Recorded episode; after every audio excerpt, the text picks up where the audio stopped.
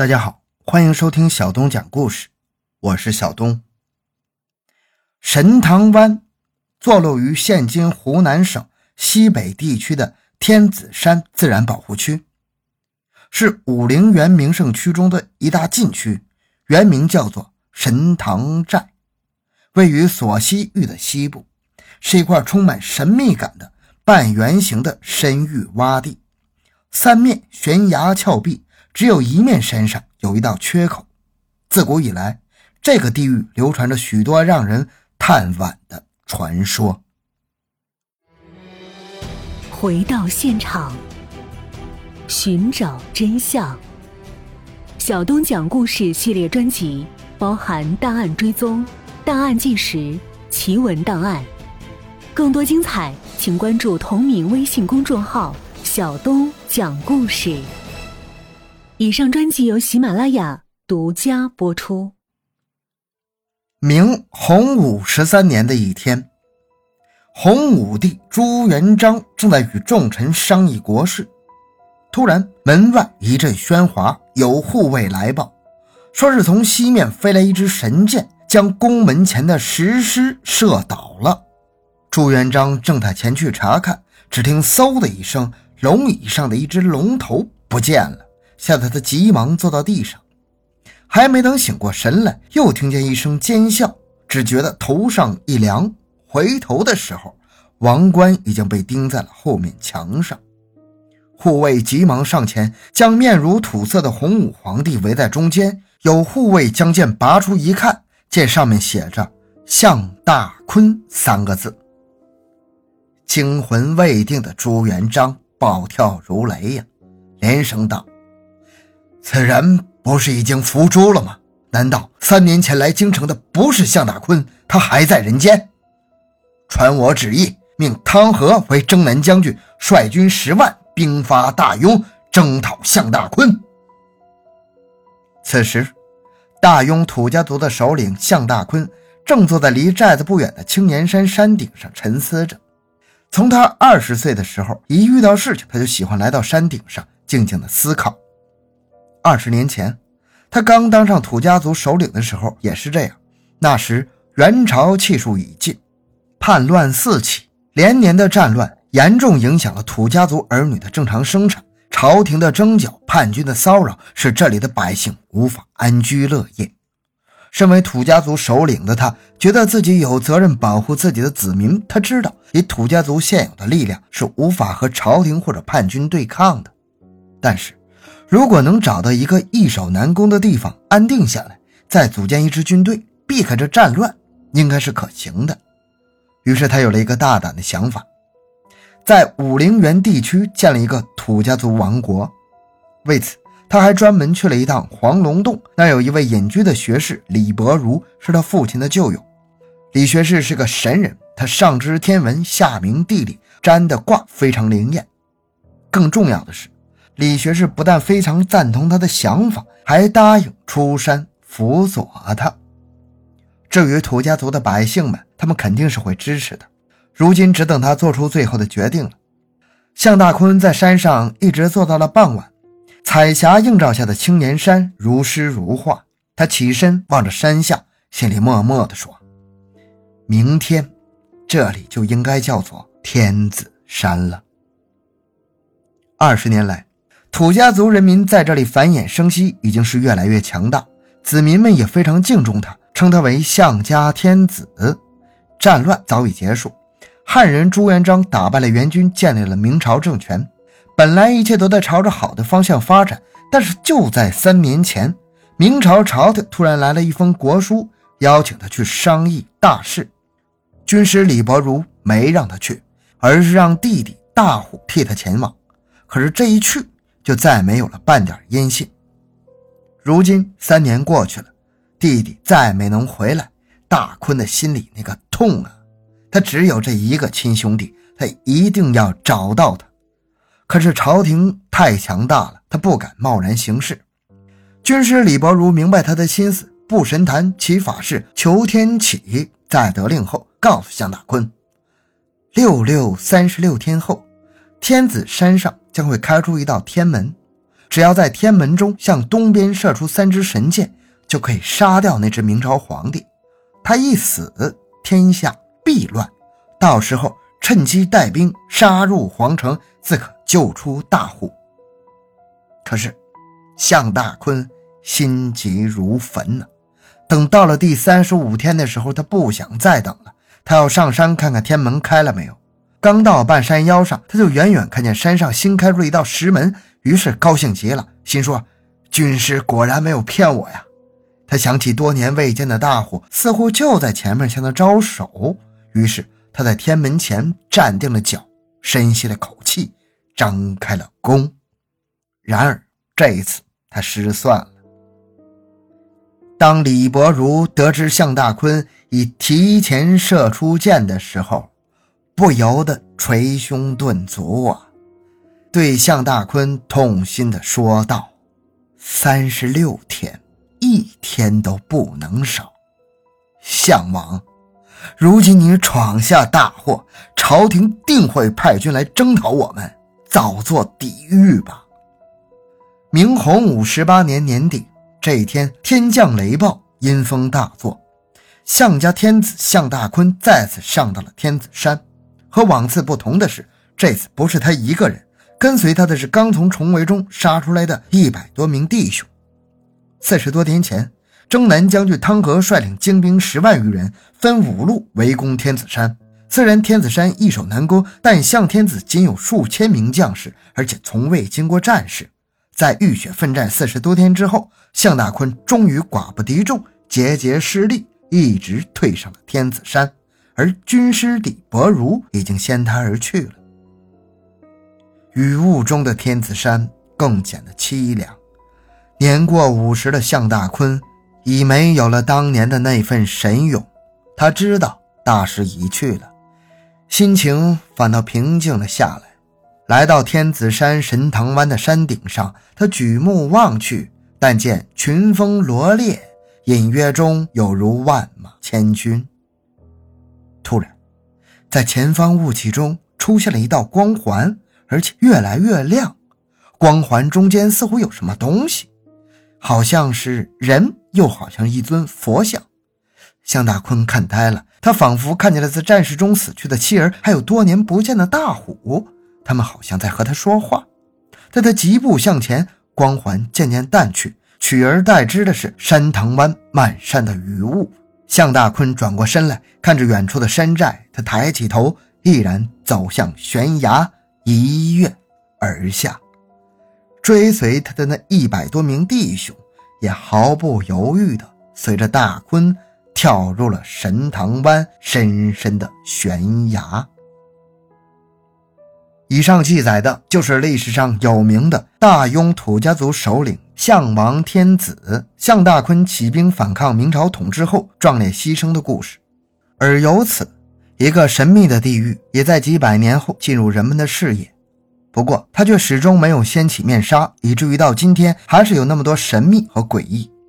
它就是位于现湖南省湘西张家界风景区的神塘湾。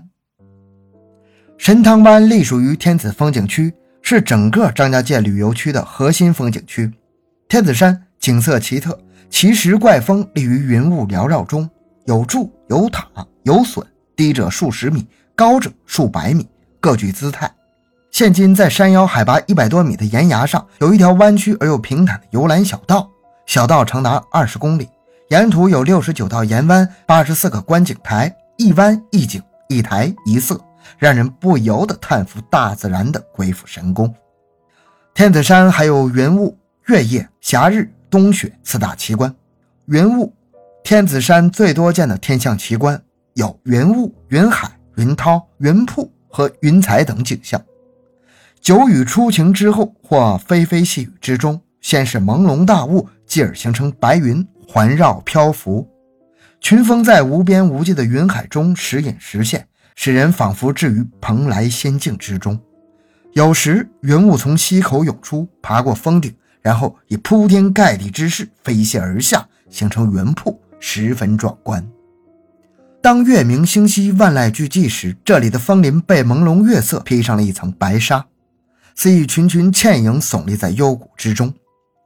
霞日，晴天的早晨，一轮红日在朵朵红云的衬托下，从岐山一峰中冉冉升起。从岐山一峰中冉冉升起，千万座石塔亭亭玉立，披上了一层红霞，十分迷人。冬雪入冬的时候，天子山银装素裹，清风和峰顶被大雪覆盖，冰柱倒立，冰花四散，宛如瑶池仙境。所以，在这样的美丽的山水间，神汤湾的存在就更凸显出天子山的神秘。当地几百年来一直流传着这样一个传说，讲的是向大坤投神堂湾壮烈牺牲，阴魂不散，和他的弟兄们一直在神堂湾最深处安营扎寨，与蟒蛇、猛兽、毒虫为伴，日夜操练兵马，时刻准备复仇。而湖南后来的永定县志和项氏族谱等典籍也对这个传说有记载，于是。神堂湾也就成了历代勇士试胆的地方，他们前仆后继，深入其中。据记载，明朝末年，永定卫、九溪卫等地区瘟疫流行，湘西北土司区十室九空，尸横遍野。听闻俗传神汤湾有药可治瘟疫，有位年轻的郎中为了采到这种药，在两位武艺高强的土人护卫下，用绳子掉下了神汤湾，结果三人一去不返。神秘地消失在神汤湾的深处。清代同治年间，两个身怀绝技的猎人身背弓箭和利刃，结伴下神汤湾，想猎取一些珍奇的野兽。两人沿着悬崖截山而下，刚至半山腰，就被下面阴森恐怖的景象吓呆了。两人丢下弓箭，夺路逃窜。好不容易逃上山崖来，和乡亲们形容下面的情形时，舌头都打结了，说下面树藤交错，毒雾缭绕。阴风惨惨，怪声阵阵，一条寒光闪闪的巨蟒盘绕在一棵大树上，虎视眈眈地望着他们。更为奇怪的是，没过多久，两人变得有些呆傻，平时说话也有点胡言乱语了。二十世纪五十年代中期，山外几位猎手追赶一头野猪，野猪负伤奔命，不慎滚下了神汤湾。一个猎手自告奋勇下去拾取猎物。他也是系着绳子往下攀岩，下到了一个地方之后，实在劳累，就坐在一根长满青苔的枯树上抽旱烟歇息。一袋烟罢，他准备起身，顺手在树干上磕了下烟袋，不料树干竟然慢慢移动起来。猎手大惊，仔细一瞧，原来他做的居然是一条如水桶粗的蟒蛇。猎手吓得拼命扯绳索，当同伴把他拉上山崖的时候，见他面色惨白，口眼歪斜，已经说不出一句完整的话。回到家，他只过了三天就神秘的死去，临终前还在歇斯底里的叫道：“蟒蛇，蟒蛇！”二十世纪七十年代末，驻扎当地的解放军部队为了采集一种珍稀的中药，派出一支装备在当时算很精良的小分队，携带着冲锋枪，牵着军犬。沿着一条小路，一点点进入了神汤湾。传说神汤湾有九级台阶，当他们下到第三级台阶时，只见四处都是枯叶，遍地都是蜈蚣之类的虫子。突然，一个白色的怪物从树林中飞窜而出，吓慌的战士们情急走了火，恰巧将白雾击毙。战士们上前仔细探查，居然是一只二十多斤重的大白鼠。小分队继续向下探索，到第六级台阶时，战士们头上已经完全看不见天空，四周几乎没什么光线，漆黑一片。崖下更是传来巨大的轰鸣声，让人头晕目眩。随行的军犬连连呜咽怪叫，躁动不安。小分队只好终止任务，返回。一九八二年夏，当地一名作家为了收集民间文学资料，邀同事四人到神堂湾采风。他们逆十里画廊而上，取道枝湾，从南侧峡谷进神汤湾。但一行人刚接近谷口，天上忽然雷雨大作，毒虫从枯叶内四散而出，四个人淋成了落汤鸡。一个月之后，他们再次以原路去探险，同样也遇到了雷雨而告失败。此事令他们不得其解：前一刻还是骄阳似火，下一刻怎么就突然暴雨倾盆了呢？一九八六年夏，北京一位摄影记者在向导的引导下，欲进神堂湾拍摄谷内的神奇。他系绳下吊，刚掉下几米，忽听湾中传来马嘶人吼的声音，紧接着阴云密布，暴雨如注。记者吓得魂不附体，发誓再也不到神堂湾拍片了。因为这个原因，张家界风景照片千万张，就是找不出一张揭示神堂湾内幕的照片。二十世纪九十年代中期，一个包括中国、美国、日本、新加坡、德国的联合科考组，借助先进的设备，终于到达谷底，但携带而去的电子仪器。统统的失灵了。科考组更在一个山洞前看到只如骆驼般的巨型石蛤，于是科考组以最快的速度离开谷底，回到地上。从此以后，外界对神汤湾的科学探索就此停止。十几年间，再也没有成规模的考察队再下到神汤湾去探寻其中的奥秘。宁上鬼门关，莫下神汤湾。这句谶语也没有人能够破除。那么，神汤湾为什么会有这样诡异的传说和奇特的地貌呢？那种凄厉的怪声又是怎样形成的呢？专家经过推断，得出的是以下几种可能：一，神汤湾从整体的形状上看是一个天然的半圆形天坑，面积达十余公顷，谷口小。中间宽，底部小，好似一个葫芦，三面都是悬崖峭壁，只有一面一条小峡谷通往谷外。从上而下分别有九级台阶，一级比一级的窄，深约六百余米，这样就构成了一个世所罕见的喇叭形地貌。在雷雨天，山风刮过，应和着谷内的雨声、水声几种声音撞击回响，就形成了游客们在神汤湾顶部听到的那种奇怪的声音。二据资料显示，三亿八千万年前，张家界地区还是一片浩瀚的海洋。随着岁月的变迁，海水退去，山流带来的大量泥沙在这里沉积，形成了五百二十米以上的石英砂岩。当沧海成为陆地，张家界地质形态就显现出来。石英砂岩含有磁性，那就可能记录下一些声音。据历史记载，项王天子跳崖时，正是一个雷雨天。特定的气候和环境将神堂湾造成了一个巨大的录音机，录下了当时的人马嘶鸣、雷声阵阵的声音。在以后的日子里，每遇到雷雨天，这种声音就重新被释放出来。三，根据年代考古队的掌握情况，他们在接近谷底时遭遇了仪器失灵的险境，沿途所见的一些野兽个体也十分庞大。根据这些情况，专家们推测。